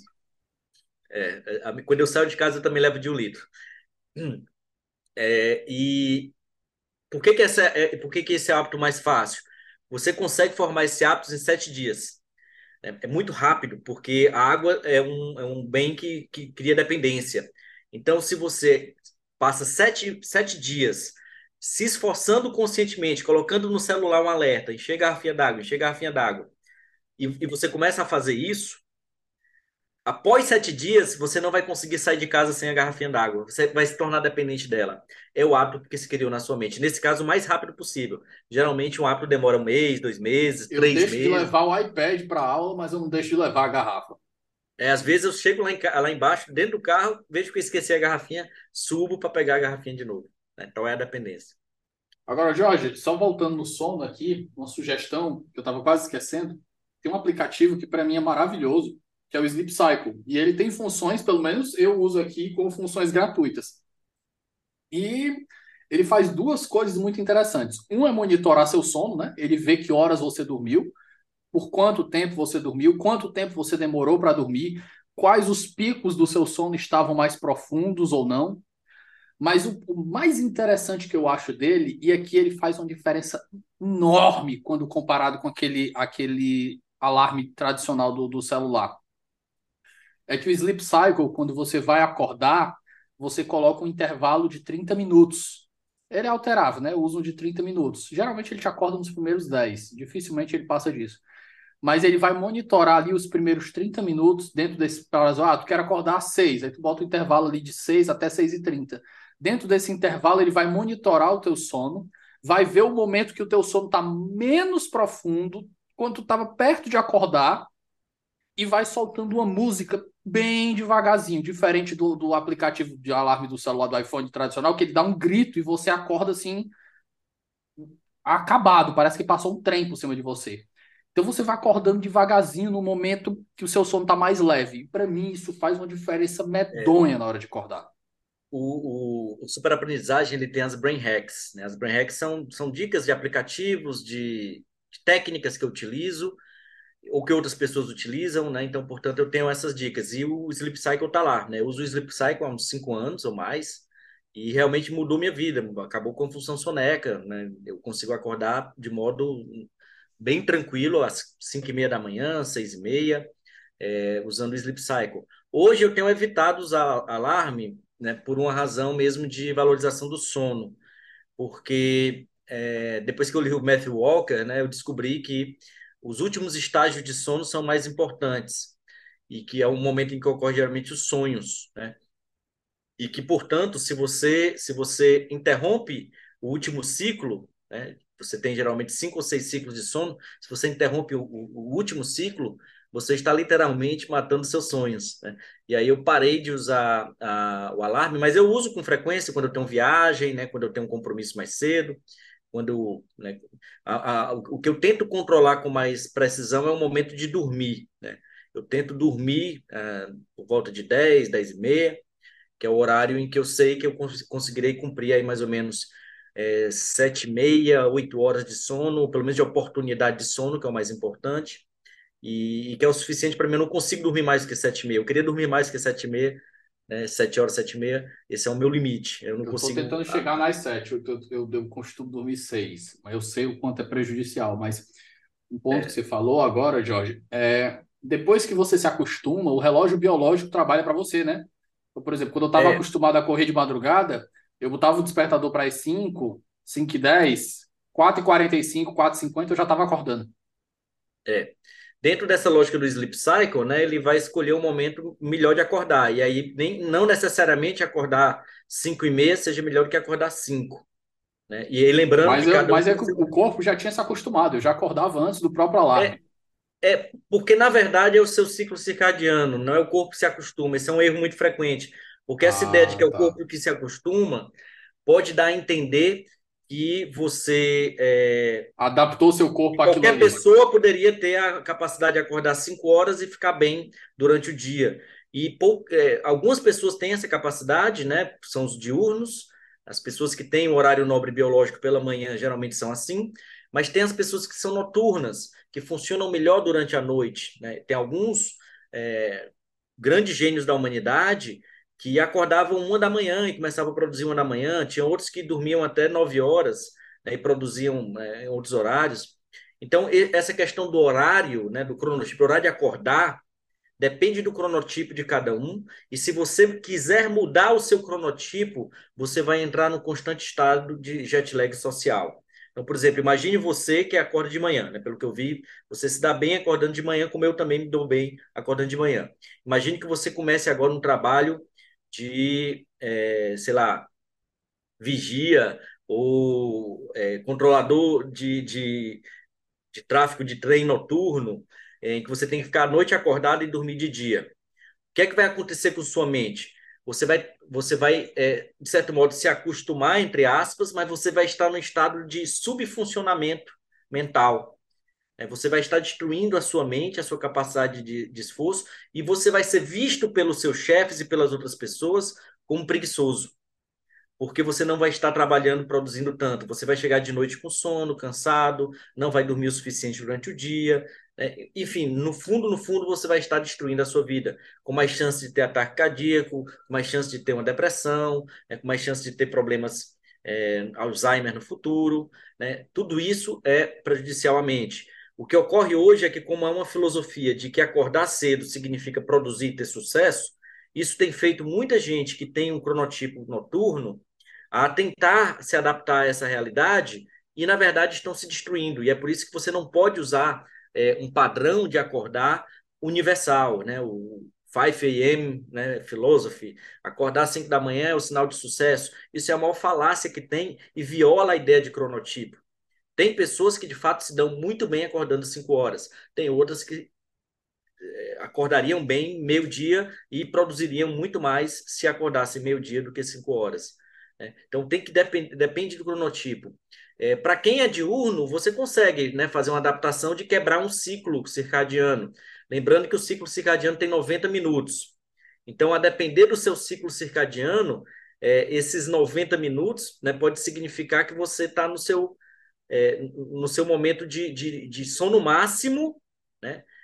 sono profundo, sono REM, e o alarme toca.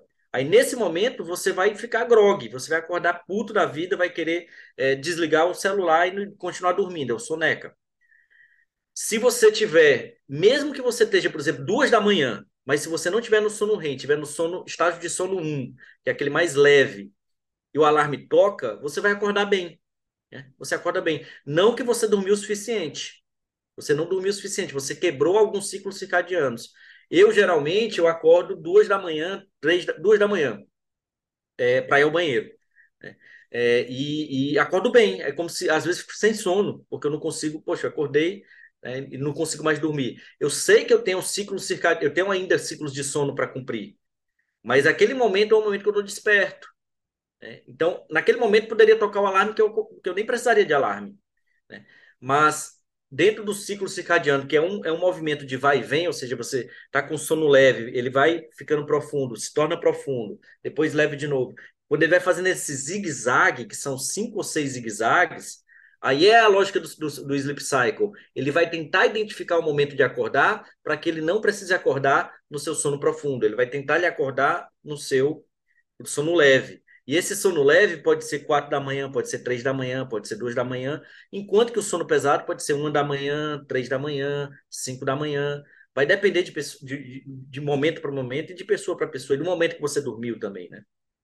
Jorge, caminhando para o último pilar, agora a gente vai falar do estudo.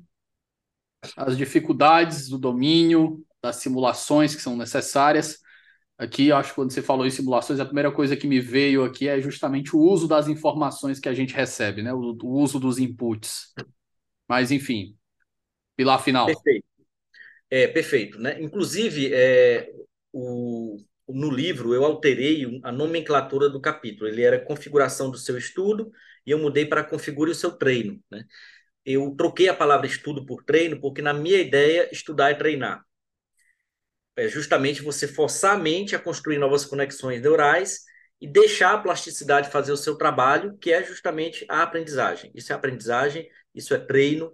E eu troquei a palavra, eu não uso, né? Eu procuro evitar ao máximo a palavra estudo, porque a palavra estudo criou, né, uma ela tem uma uma fama de ser algo desagradável. Né? Estudar não é prazeroso. Estudar é um momento em que você está entediado, em que você está ali sentado numa poltrona, lendo livros a, quase à força.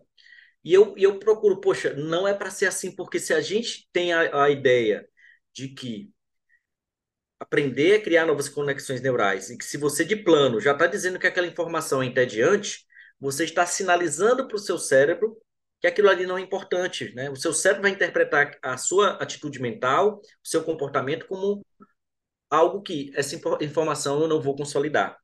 Ou seja, toda vez que você lê um livro, estuda uma matéria é, sem vontade, é, sem conexão, desmotivado, sem entusiasmo, você está sinalizando para o cérebro de que, de que aquilo ali não tem importância, aquilo ali pode ir para o lixo do esquecimento. A maior parte do seu tempo de estudo eu acho de todo mundo, do meu também, foi para o lixo do esquecimento. Por quê? Porque o cérebro não entendeu aquilo como relevante. É, então, você precisa de é, mudar o mindset do que é o estudo para que ele seja recebido pela mente como algo relevante. E aí eu falo treino, porque no treino nós temos consciência de que para desenvolver algo nós precisamos de esforço, de treino, e esse treino é desafiante, é motivante por isso. É, então, então a, a, eu uso a expressão treinar e procuro usar algumas ferramentas do treino de alta performance esportiva para o treino intelectual, né, para o estudo, né, o tradicional estudo. Por exemplo, é, na alta performance esportiva tem um conceito de dificuldades como, como algo positivo. Né? Tem uma história muito famosa do Ayrton Senna, que ele morava do lado do autódromo. Toda vez que começava a chover, ele vestia o macacão e ia para a pista treinar. E ele se tornou, graças a esses vários momentos de treino que ele teve na chuva, o rei da chuva. E também o rei da pista seca. É, você olha para o talento do, do Ayrton Senna é, pilotando um, na chuva, você, poxa, ele é muito melhor que os outros. É talento ou é o tempo desde criança que ele treinou no kart, treinou lá no, nos carros de, de, entrada durante na chuva, de, de forma deliberada. O treino na chuva para um piloto é uma simulação com dificuldade muito maior. E a dificuldade que a chuva proporciona produz uma aprendizagem mais rápida. Então, a, as simulações, né, o, o, o, treino na chuva é um treino de alta performance, é um treino que vai fazer com que ele proporcione mais evolução. Tem uma, uma história aqui, uma, uma hipótese, que também eu não coloquei no livro, eu tirei essa, essa parte do livro, mas que eu gosto muito, que é um, é um, é um autor inglês que ele escreveu um livro chamado Código do Talento. E ele é, mapeou né, várias, vários centros de excelência de tênis, de música, de balé, é, no mundo todo, de luta, né, no mundo todo. E no Brasil ele foi mapear o futebol, né, como é que o Brasil se tornou um centro de talento de futebol. E ele, depois de ter estudado vários centros de excelência e ver, visto o que é que diferencia o Brasil dos outros lugares, ele chegou à conclusão de que é o futsal. O Brasil ele começa a jogar futebol quando criança nas escolas, quase sempre em campos de futsal. E aí qual é a teoria dele? A hipótese dele é que o futsal é uma prática deliberada em alta velocidade. É como se fosse um treino na chuva. É, o jogador de futsal ele tem que pensar mais rápido, ele tem que se movimentar mais rápido. Então, uma partida de futsal equivale em termos cognitivos, de pensamento, de velocidade e habilidade, a cinco vezes um treino no, no campo. Então, ele sugeriu que os jogadores brasileiros conseguiram se desenvolver com muito mais velocidade do que os outros jogadores por conta do futsal. E quando o futsal deixou de ser prática, o futebol brasileiro começou a diminuir a importância. E outros centros começaram a adotar também o futsal como, como prática esportiva. O que é que isso tudo tem a ver com estudo e com treino, né? com, com treino mental, com treino intelectual? Que você poderia, né? é possível você pensar em estratégias de treinamento com dificuldades desejáveis para aprimorar é, a aprendizagem cognitiva. E aí eu vou citar o exemplo do concurso, mas a lógica pode ser para qualquer área eu desenvolvi né, no livro alguns modelos estimulados até pela performance esportivas, alguns modelos de simulação. Todos nós sabemos que é, para aprender concurso, para ter sucesso na aprovação, fazer questões de concurso é positivo, é algo bom, né? É um treino, equivale a um treino. Só que se a gente pensar no treino, né, fazer questão é treinar, nós poderíamos inserir dificuldades desejáveis nesse processo de fazer questões para tornar mais difícil e gerar aprendizagem mais rápida. E também treinar habilidades que são necessárias para uma prova é, de alta performance. Para você ser aprovado numa prova de juiz, por exemplo, de promotor ou de procurador da República, você vai precisar fazer uma prova de cinco horas de duração. Então você vai ter que, vai ter que estar preparado física e mentalmente para aquilo. Então, por exemplo, você poderia, durante é, a sua preparação, fazer treino simulando uma prova real, que é a simulação mais simples, né? Até no Enem, é muito, muitas escolas fazem isso. Vamos reproduzir as mesmas condições da prova real. Se a prova é de manhã, vamos treinar de manhã para aquela simulação. Se a prova tem 100 questões, vamos fazer 100 questões. Se o nível de dificuldade é alto, vamos fazer nível de dificuldade alto. E aí, portanto, você tenta simular várias vezes a mesma situação da prova. Só que você pode incrementar isso. Durante o dia da prova, você pode ter problema de ar-condicionado, pode ser que o ar-condicionado esteja quebrado, a sala vai estar quente, ou o ar-condicionado vai estar muito frio e você não vai, não vai conseguir mudar. Então, coloque, por exemplo, um treino com, sem ar-condicionado. Desliga o ar-condicionado, treine no calor, né? treine com, sem janela, treine com, com frio, né? com frio exaustivo, faça uma simulação com frio, treine numa praça de alimentação. Durante a prova, você provavelmente vai receber barulhos externos. Quando eu fui fazer a prova de juiz, tinha um carro de som na, na, na pista, né, fazendo som, fazendo barulho. Né? Então, você tem que estar preparado para ter essas distrações. é, as pessoas, quando vão estudar para concurso, sentam no seu cantinho lá de estudo, super confortável, começam a estudar de modo prazeroso, e a, a, a prova não tem essa mesma situação, esse mesmo contexto. Então, reproduza o contexto da prova, inclua dificuldades desejáveis. Tem outras formas, por exemplo, o futsal mostra que quando você faz algo acelerado, a aprendizagem é mais rápida. Então, comece a tentar criar hipersimulações, que são simulações em nível acelerado. Não que você vai acertar mais, você vai errar mais. Só que você vai estar desenvolvendo sua mente a captar com muito mais velocidade o padrão da resposta. É o padrão da resposta. Não faça é, o erro comum de quem faz concurso de pegar, por exemplo, vou estudar direito constitucional, vou fazer 10 questões de direito constitucional. Isso é uma besteira, porque na verdade, na hora da prova, você não sabe se aquela questão é de constitucional, você vai ter que ler para saber. Então, o ideal é você embaralhar as questões é, constitucional, penal, né, alterando isso em, em, vários contextos. Outro exemplo, é, muita gente pega uma questão e diz, não, essa matéria eu não estudei, não vou fazer. É essa que você tem que fazer, né? porque na hora da prova vai ter isso, na hora da prova vão ter questões que você não sabe. Se você começa a forçar a sua mente para tentar resolver uma questão que você nunca estudou, é um sinal que você domina os fundamentos e que você está no caminho certo. É, nenhum né, é, super aprendiz que eu conheço, nenhum grande né, pessoa que teve sucesso em concurso, sabia todas as questões, mas acertou no chute consciente, porque foi tentando construir é, técnicas para chutar com, com, com, no rumo certo. O concurseiro e, tá, tem aquele apego a aquele banco de questões ali no que concursos, do número de acertos que a pessoa fez, aí afaga o ego, mas não vê que aquilo ali talvez não esteja ajudando como poderia ajudar. Ajudando, exatamente.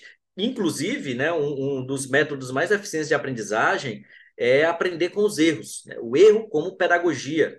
É, é fantástico, porque você, poxa, quando você erra uma questão, aquilo ali, para você, não deveria ser interpretado como uma frustração, como um negativo, mas como uma oportunidade de você, poxa, eu errei essa questão, é hora de tentar entender melhor o resultado.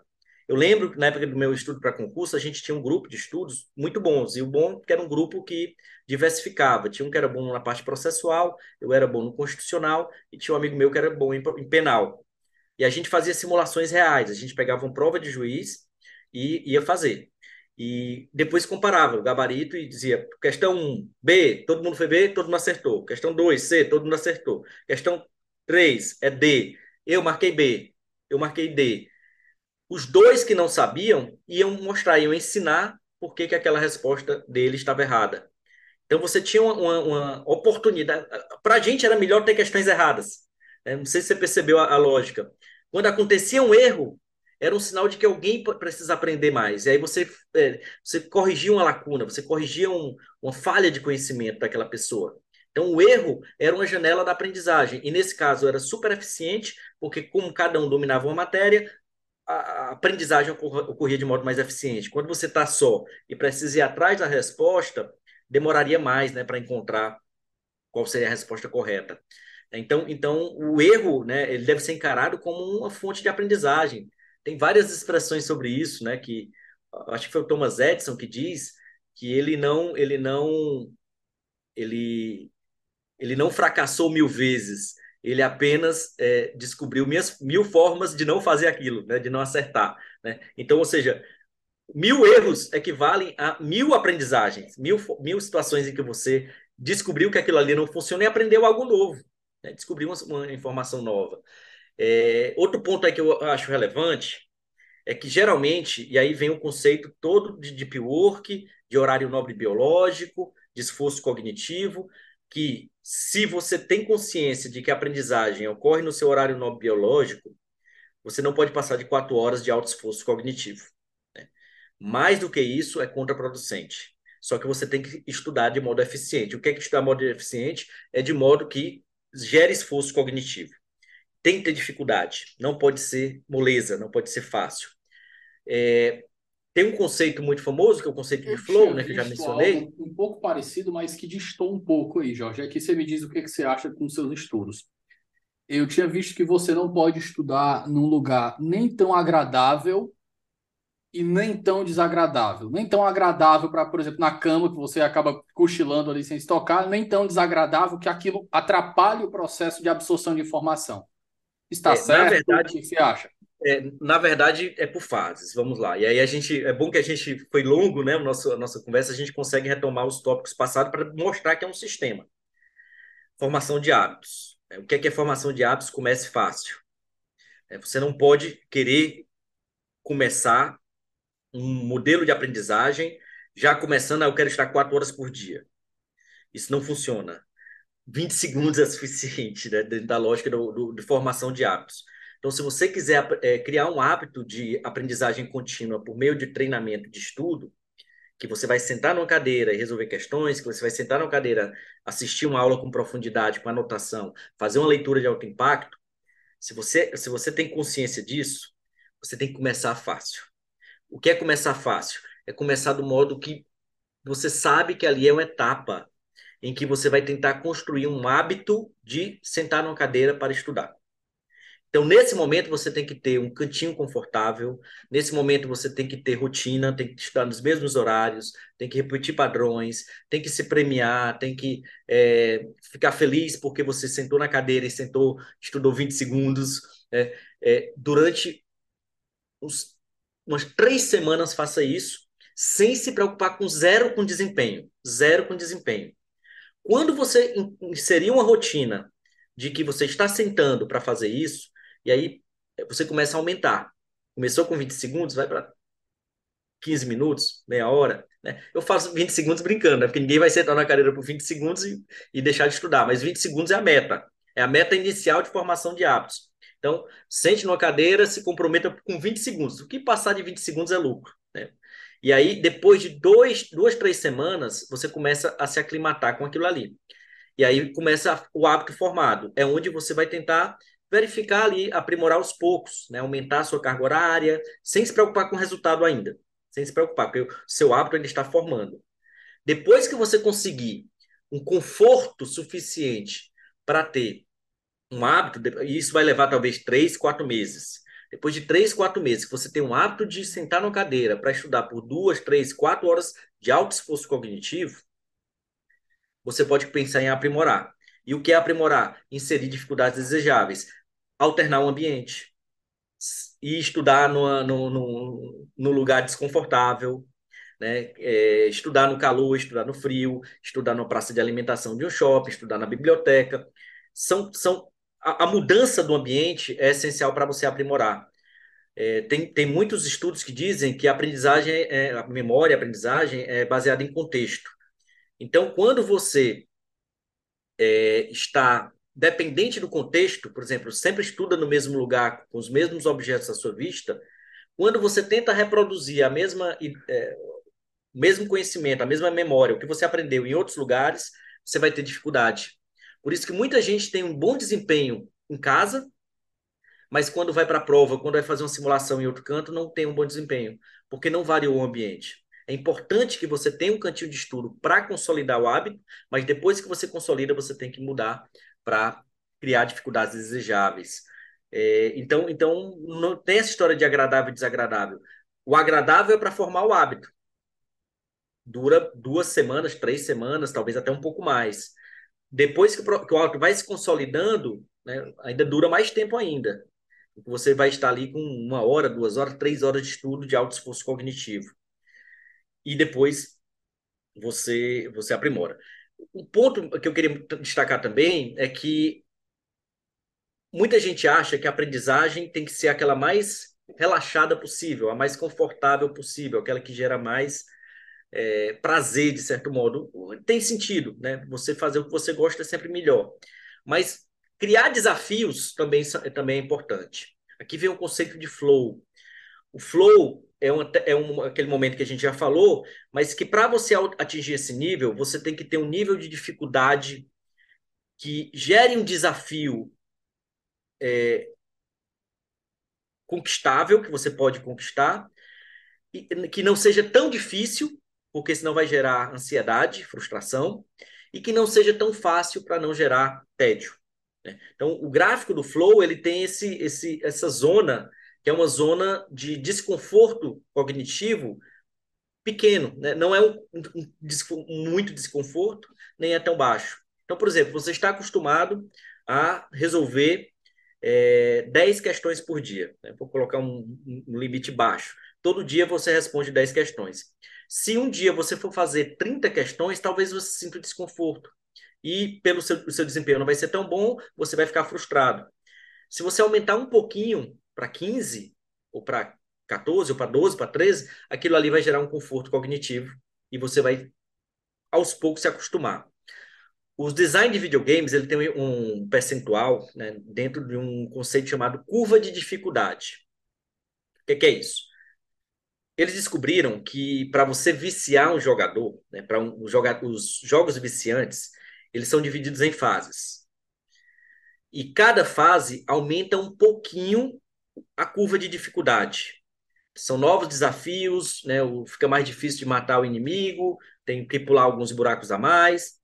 É, e essa curva de dificuldade, que lá você consegue calcular com mais precisão, ela, para viciar o jogador, ela tem que ser de 4% de uma fase para outra. Significa o seguinte: você jogou a primeira fase, não passou. Jogou a segunda vez, jogou a terceira. Na quarta vez, ela vai ficando fácil e você passa. O que é que aconteceu no seu cérebro? Construiu novas conexões neurais. Aquela fase se tornou comum. Plasticidade vai fazer seu trabalho e aquela fase ficou comum. Passou de fase. A próxima fase ela é 4% mais difícil. Então você não vai conseguir passar de primeira. Você vai tentar uma vez, tentar duas, tentar três, na quarta vai conseguir. O que aconteceu? O seu cérebro se desenvolveu, criou novas conexões neurais, portanto você teve é, um acréscimo de neurônios. E você continua, você prossegue. E esse, esse pequeno desafio que é aumentado de a cada 4% é, a cada fase faz com que o jogador não queira mais parar.